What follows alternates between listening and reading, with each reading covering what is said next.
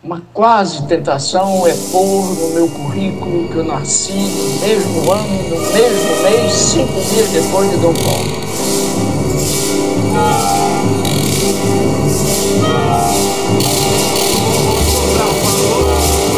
o bravo soldado vai ver o seu real valor, agindo pelo bem do povo em sua proteção, assim como reza a Constituição.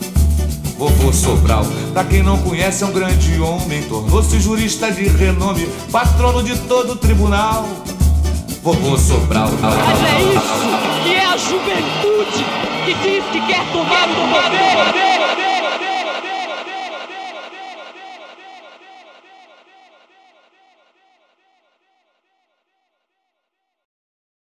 Atenção, está no ar. Locomoção. Atenção, está no ar. Locomoção. Nos trilhos da democracia, justiça social e da Constituição.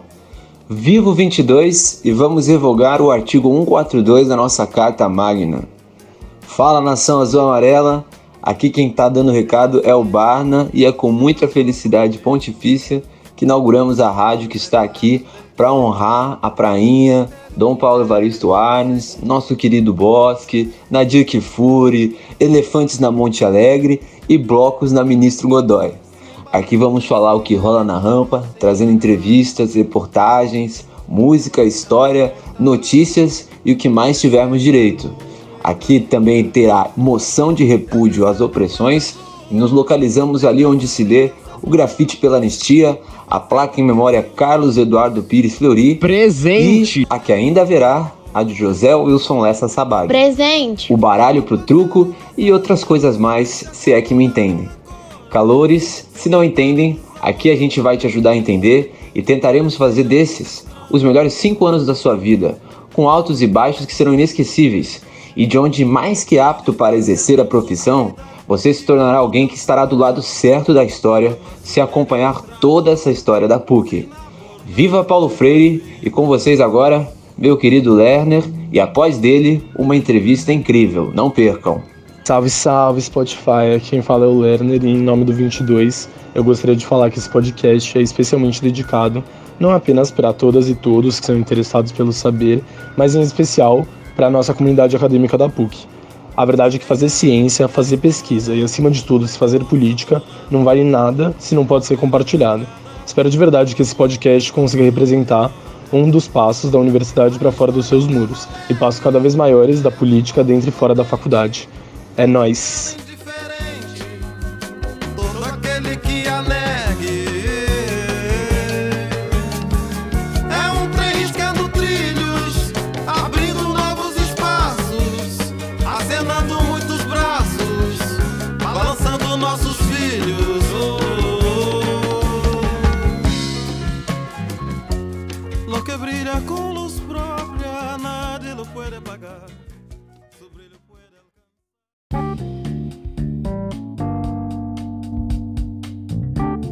Dia, boa tarde, boa noite, família. Aqui quem fala é Bruno Franzoni, coordenador do podcast Locomoção, da Gestão Reconvexo, do Centro Acadêmico 22 de agosto. E eu vim aqui trazer boas novas para todos os senhores e senhoras ouvintes do nosso podcast.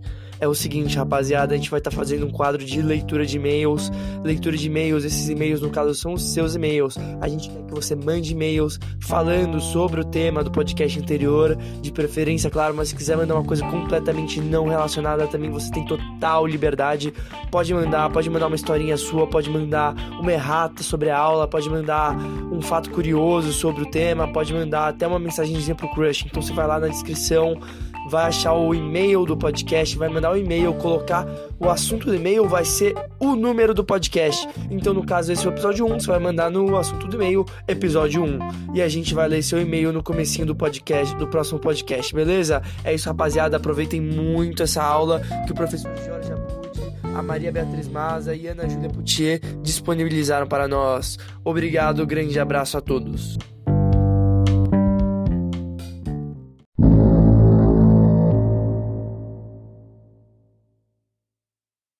Oi, gente. Meu nome é Maria Beatriz. Eu sou diretora de formação do Centro Acadêmico 22 de Agosto da Gestão Reconvexo e eu estou aqui hoje para acompanhar vocês nos trilhos do nosso primeiro episódio do podcast Locomoção. Até o dia de hoje, mais de 1.558 pessoas e mais de 550 organizações assinaram pedidos de impeachment do presidente Jair Bolsonaro. Contudo, a aliança de Bolsonaro com o presidente da Câmara dos Deputados, Arthur Lira, e a consequente busca dessa mesma aliança com os deputados do Centrão dificultam muito a instauração desse processo. Assim, a constante violação da nossa Constituição de 1988 e a lista dos 23 crimes de responsabilidade que Jair Bolsonaro cometeu nos obrigam a dizer que não, a Constituição não é Bolsonaro. E é por isso que o tema do episódio de hoje é o impeachment de Bolsonaro, crime de responsabilidade, improbidade administrativa inconstitucionalidade. E como parte da nossa mesa de hoje, convidamos a Ana Júlia, representante do Grupo de Estudos de Direito Público, a se apresentar. A, a palavra é sua, Ana. Obrigada, Maria. Prazer, pessoal. Meu nome é Ana. Eu sou coordenadora do GDIP, Grupo de Estudos de Direito Público da PUC São Paulo, e eu faço pesquisa científica a respeito dos processos de impeachment na América Latina. É um prazer. Obrigada, Ana. E para tratar sobre o tema do impeachment de Bolsonaro, nós convidamos o querido professor da nossa pontifícia, Jorge Abud, que fará uma introdução sobre o tema e depois responderá as duas perguntas feitas pela Ana. O professor é mestre, doutor e livre-docente em Direito pela Pontifícia Universidade Católica de São Paulo, é professor de Direito Processual Civil da PUC de São Paulo e do Programa de Mestrado e Doutorado em Direito Constitucional do Instituto Brasileiro de Ensino, é também advogado e consultor jurídico. Professor, muito obrigada por ter aceitado o nosso convite. É uma honra tê-lo aqui conosco. A palavra é sua. Muito obrigado, Maria Beatriz. Para mim é uma satisfação participar dos projetos dos alunos da PUC, ainda mais para debater um tema tão relevante. Então, estou muito feliz de estar aqui com você, com o Bruno e com a Ana Júlia, tratando de um tema que impacta em todos nós, né? Ah, apesar do Brasil ter tido diversos impeachments, fato é que a nossa engenharia constitucional de um regime presidencialista, ela tem, ela, ela, protege muito a figura do presidente da República como chefe máximo é, do poder político brasileiro. E isso, eu particularmente, é, desde as minhas origens de estudo em direito constitucional, eu tenho uma vocação muito mais parlamentarista do que presidencialista. Seja por razões teóricas, que hoje talvez não seja o espaço para a gente falar sobre todas elas, seja por uma questão empírica. Bem ou mal, se a gente parar para pensar nas democracias formalmente postas como constitucionais, o presidencialismo, no seu estado puro, ele basicamente funcionou apenas nos Estados Unidos. Com detalhe, a gente viu que ele deu uma pane né, na, no episódio do Capitólio com tudo aquilo que o Trump fez. Então, bem ou mal, o regime presidencialista ele gera um grande estresse institucional quando você tem algum, a, a, quando se elege não só um populista, mas um populista com aspirações autocráticas, como foi Trump e como é o presidente Bolsonaro no Brasil. Então, o que acontece? É, explicando aí, uh, inclusive para as pessoas que não são da área ouvirem, o nosso modelo ele prevê para o presidente da República dois tipos de crimes: o crime político, que pode levar ao impeachment, e o crime comum, o crime que está lá no Código Penal, por exemplo. Se ele comete um crime comum no exercício da função, por exemplo, uma prevaricação ou, ou corrupção, ele pode ser denunciado sem esperar o esgotamento do seu mandato pelo Procurador-Geral da República e no crime, no, no, impeachment, que é o crime político, e o nosso presidente já gabaritou a lei, é, os crimes políticos no Brasil, acho que ele tem uma Olimpíada particular dele de conseguir preencher, ticar todos os incisos, todas as hipóteses. Nesse caso, né, seria necessário a análise pelo deferimento ou indeferimento do pedido do processamento do impeachment pelo presidente da Câmara dos Deputados. Mas veja como o sistema protege o presidente, é, Ana Júlia. Protege tanto que, mesmo se o presidente comete um crime comum, penal, no exercício da sua função e é denunciado pelo Procurador-Geral da República, essa denúncia ela passa por um juízo político na Câmara antes de passar pelo juízo jurídico do Supremo. É, inclusive, o Supremo, o Supremo Tribunal Federal já decidiu sobre isso. Então, veja, é, se o presidente da República consegue cooptar o presidente da Câmara e o procurador-geral da República, ele praticamente fica com uma blindagem total E, de certa forma, é esse o cenário é, não muito alvissareiro que tem sido desenhado no Brasil. Acho que podemos sabe. ir para as perguntas, né? Podemos sim.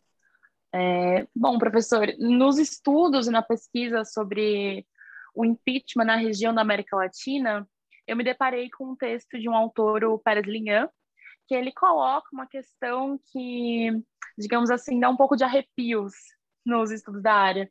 Ele fala assim: é, na América Latina, seria o impeachment um equivalente aos tradicionais golpes militares da região?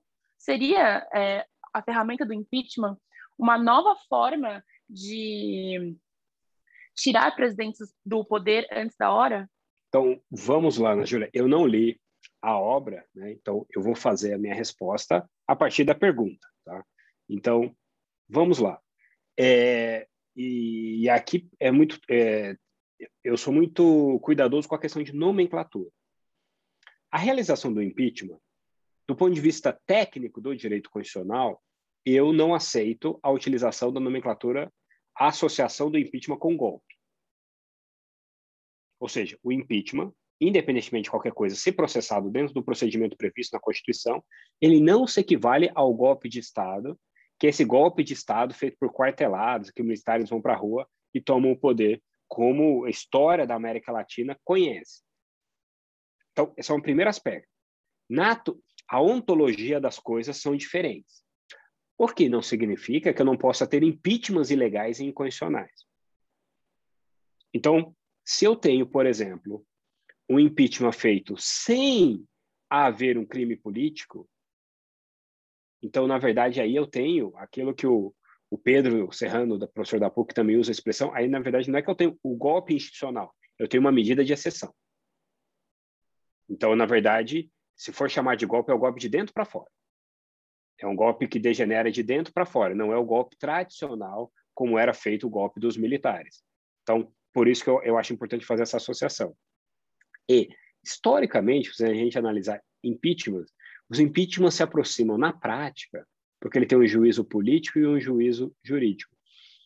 Eles muitas vezes se aproximam na prática muito mais de quase um recall no final do dia do que é, da sua função em sentido estrito. Por quê? Porque o presidente da República ele tem muito poder no presidencialismo. Ele consegue se blindar com uma certa facilidade, né? seja com acordos é, oficiais ou espúrios. Então, veja, nenhum presidente da República, desde 88, deu tantos motivos para impeachment quanto o atual presidente da República, Jair Bolsonaro. E há, uma, e há um risco do Jair Bolsonaro não ser empichado até o final do seu mandato. Por quê? Porque ele está jogando com as ferramentas que um presidente da República tem de poder para conseguir se manter é, no cargo.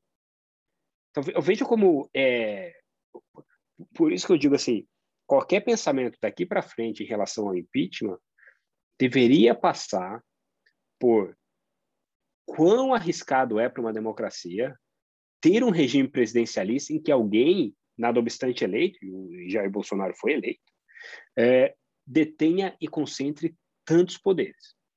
Tantos poderes. Então, veja, a gente tem um presidente que gabaritou os crimes políticos e até agora, hoje, 10 de agosto de 2021, não há nenhuma perspectiva do que as dezenas de pedidos de impeachment feitos contra ele tenham, no, tenham sequer a análise feita pelo presidente da Câmara.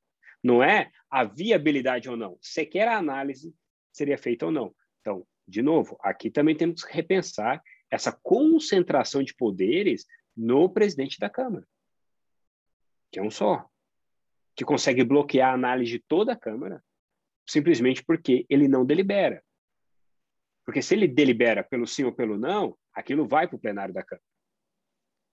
E aí a gente cria uma outra situação em que o pedido de impeachment se transforma como um mecanismo de chantagem de grupos políticos conseguirem obter vantagens perante, perante o presidente da República, agravando o presidencialismo de coalizão brasileiro.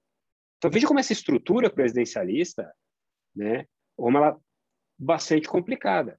Então, o Supremo Tribunal Federal já julgou em sede eliminar, mas vai ter que julgar isso de novo, e a gente vai ter que pensar reformas da Constituição para dizer o presidente da República, o presidente da Câmara, ele vai pelo sim ou pelo não. O que ele não pode é indefinidamente, por prazo indeterminado, se negar a examinar requerimentos de impeachment apresentados. Ainda que arquive, né, que denegue, ele precisa fazer essa. Ele não tem essa discricionariedade sobre um tema tão relevante para fins de proteção da democracia constitucional brasileira. Então, resumindo, eu não equipararia golpe de Estado, porque tecnicamente não é aquilo que eu entendo que na ciência política seria um golpe de Estado. Eu associaria esses tipos de impeachments feitos sem base legal para depor um presidente, porque por alguma razão ele se enfraqueceu, ou houve uma organização né, de, de partidos políticos para derrubá-lo, consideraria uma medida de exceção de dentro do sistema. Né? Ideologicamente, na, na disputa política, aí sim, você pode chamar de golpe de Estado ou não, mas tecnicamente eu não chamaria de golpe de Estado e não equipararia aos históricos golpes de Estado feitos a quarteladas na América Latina, por uma questão de são fenômenos antidemocráticos, mas eles têm a sua razão de agir de forma diferente. E a medida de exceção, ela é tão danosa quanto um golpe de Estado. Com o adicional, ela é mais difícil de ser notada. Quando muitas vezes a gente nota, ela já está acontecendo, porque ela corrói de dentro para fora. Professor, muito obrigada por responder a pergunta. Eu tenho mais uma. É, no caso, semana passada, é, foi noticiado pela Folha de São Paulo uma declaração do presidente que diz assim: é, Bolsonaro diz estar chegando a hora de deixar a Constituição Federal de 1988 para trás. É, nesse sentido, é, eu gostaria de saber, na opinião do senhor, é, seria prudente um impeachment nesse momento? E, além disso, quais seriam as formas e as ferramentas é, de colocar em prática esse impeachment caso o presidente é, não aceite o, um eventual impeachment e caso ele não aceite, o que poderia ser feito? Então, Ana Júlia, é, na minha opinião, eu, particularmente, eu sou completamente favorável ao impeachment do presidente. E eu acho, eu acho que imprudente é mantê-lo lá, né? Porque ele, ele continua lá e cotidianamente ele faz o que ele faz, o que ele fazia desde que era deputado. Ele atenta contra as instituições ele agride direitos fundamentais em seus discursos. Ou seja, ele contribui sobremaneira para uma degeneração da democracia no exercício do poder que ele pratica. Só que agora, em vez de um deputado do baixo clero que fazia apologia ao estupro, hoje é um presidente da República que pratica um discurso homofóbico, exerce negacionismo né, e pratica discursos racistas desde a sua campanha. Participa de eventos golpistas, prega golpismo, coloca a eleição em risco e atenta contra instituições democráticas dos demais poderes, como o Congresso e o Judiciário em especial, que é o poder que ele tem mais dificuldade de cooptar. Então, nesse cenário, é, o impeachment, eu particularmente entendo que, da mesma forma como o presidente atual ele é golpista, ele vive de bravata. No final do dia, go o golpe que o Bolsonaro pode praticar contra a democracia brasileira, ele já vem praticando. Ele já vem praticando. Ele já vem derrubando é, esses aspectos. E aí, qual seria a, a minha posição? Um presidente da República ele não tem que aceitar ou não, aceitar ou não o, o resultado do impeachment. Dado, deliberado o impeachment, aliás, processado o impeachment, ele vai ser devidamente afastado do cargo. E depois, concluído o impeachment, ele vai perder seus, seus, seus cargos políticos. E o Congresso Nacional e o Judiciário vão fazer valer a Constituição, se for necessário, inclusive invocando né, a, vamos dizer assim, as forças de segurança necessárias para tanto. Eu, tecnicamente, na Júlia, eu duvido que o alto comando das Forças Armadas impediria uma deposição do Bolsonaro via impeachment se ela processasse. Quem protege hoje o Bolsonaro do impeachment é o Centrão. Não são as Forças Armadas. E o Centrão não é que o processo do impeachment do Bolsonaro não avança, não porque se tem medo das Forças Armadas, é porque tem muita gente se aproveitando da situação de fragilidade do governo para obtenção de cargos e outras coisas. há muitos interesses em jogo, muitos interesses que estão sendo, sim, aproveitados. O que me preocupa no Brasil, né, e aí talvez não esteja na pergunta, mas eu aproveito porque eu acho que é um ponto importante, me preocupa muito mais né, numa eleição futura ou no impeachment, derrota do Bolsonaro ou impeachment do Bolsonaro, me preocupa muito mais a pulverização dessa ideologia bolsonarista nas polícias do que nas Forças Armadas. Né, de gerar, porque as Forças Armadas, elas próprias, têm essa preocupação com motins localizados, insurreições localizadas, né, desobediências deliberadas. Essa é uma preocupação que a gente tem que ter. Então, por isso, todo mundo tem que estar alerta e as instituições bastante vigilantes, assim. Mas eu, particularmente, considero que seria muito prudente se a gente conseguisse acelerar um pedido de impeachment do atual presidente, apesar de, do ponto de vista da prática, da concretização disso, sou bastante cético que, que, que vai ocorrer, salvo se houver uma mudança muito significativa em alguma circunstância fática que a gente não está vendo agora. Então, seria essa a minha resposta. Professor, por último, é, eu gostaria de fazer mais uma pergunta, que é assim, é, em um livro que foi até best-seller é, nos últimos anos, Como as Democracias Morrem, o Steven Levitsky, ele coloca quatro principais indicadores para observação e identificação de comportamento autoritário.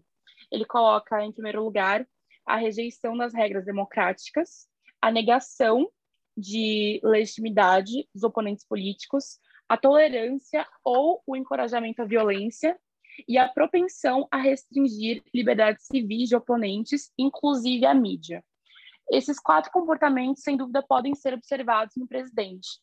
Eu gostaria de saber, na opinião do senhor, qual seria a relevância do nosso chefe do Poder Executivo ter esse tipo de comportamento, é, visando, por exemplo, a comunidade internacional a comunidade internacional, nesse sentido, ela está sendo indulgente a esse tipo de comportamento ou nós teremos em breve uma, uma mudança em relação à tolerância desse tipo de atitude?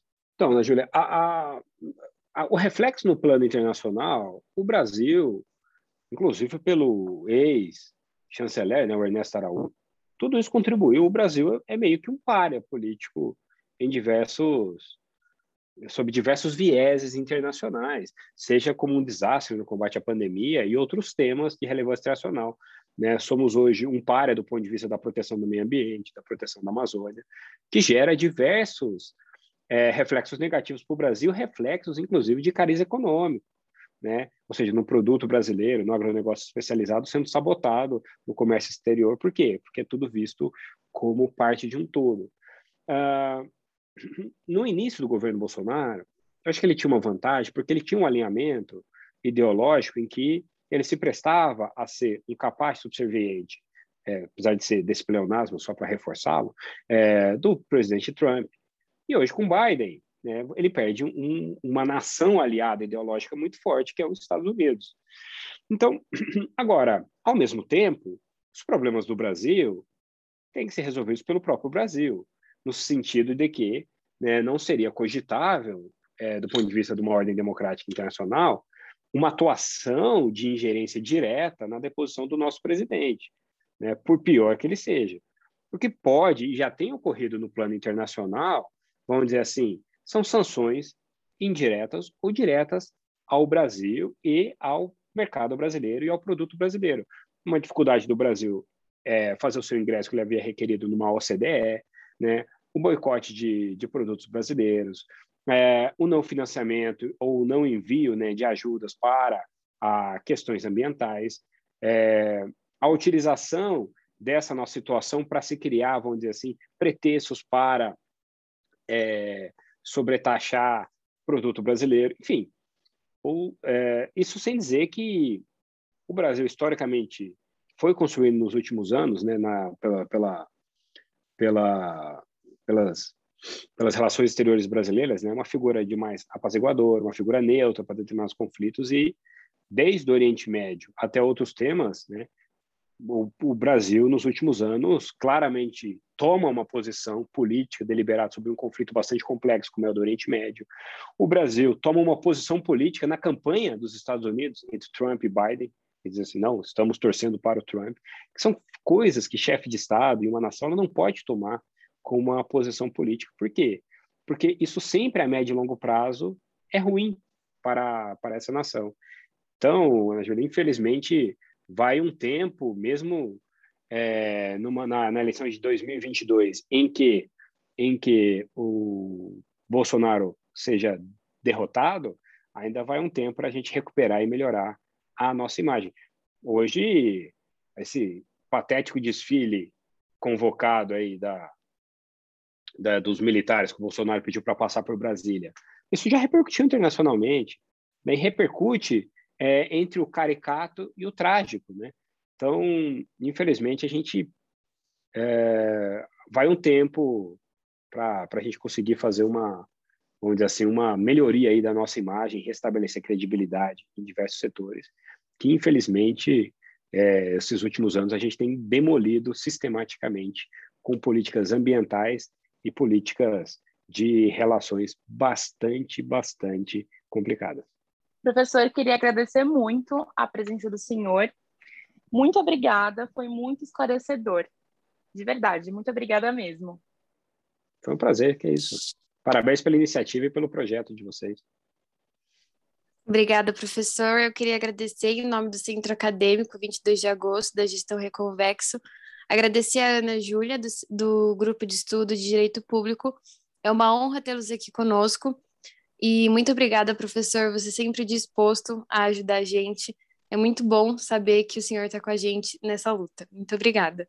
Disponha. Contem comigo sempre. Todos os projetos que vocês tiverem, estou sempre aí ao lado nossos queridos alunos e das queridas alunas da nossa amada PUC São Paulo.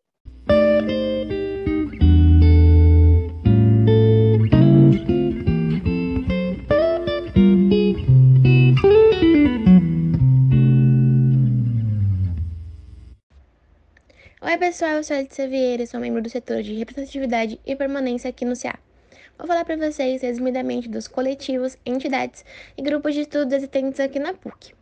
Primeiramente, em relação aos coletivos, existem dois: o coletivo Glamour e o coletivo Feminista Iabá.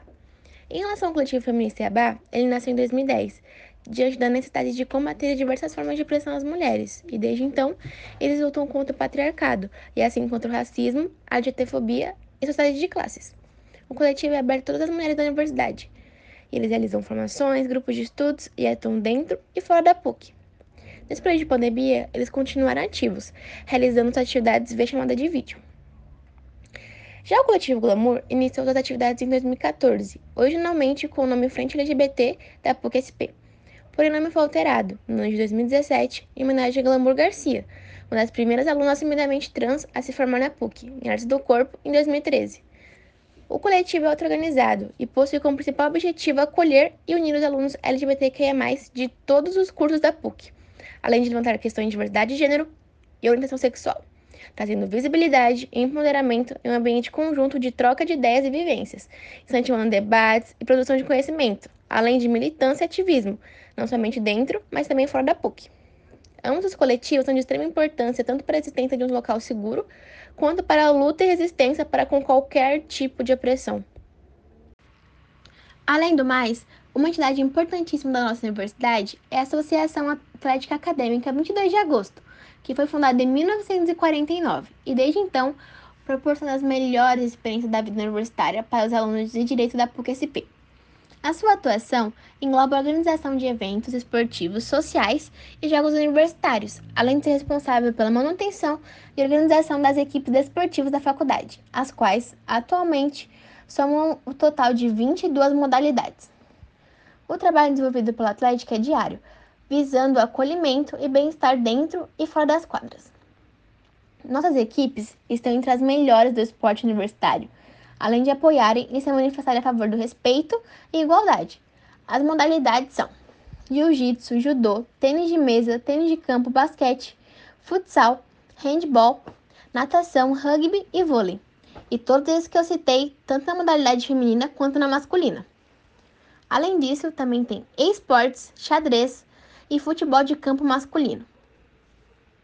Por fim, os grupos de estudo são extremamente importantes para o desenvolvimento do aluno e para que ele adquira novos conhecimentos extra-classe. As atividades realizadas nesse espaço consistem na leitura de artigos e debates acerca de um tema, sendo sempre mediado por um professor. Os temas dos grupos de estudo são direito processual civil, direito público, diplomacia e entre muitos outros. Essas e outras informações importantes referentes à universidade estarão no nosso Manual dos Calouros, que ficará disponível até o final desse mês de agosto no link da bio do Instagram do CA. Não perca, vão conferir!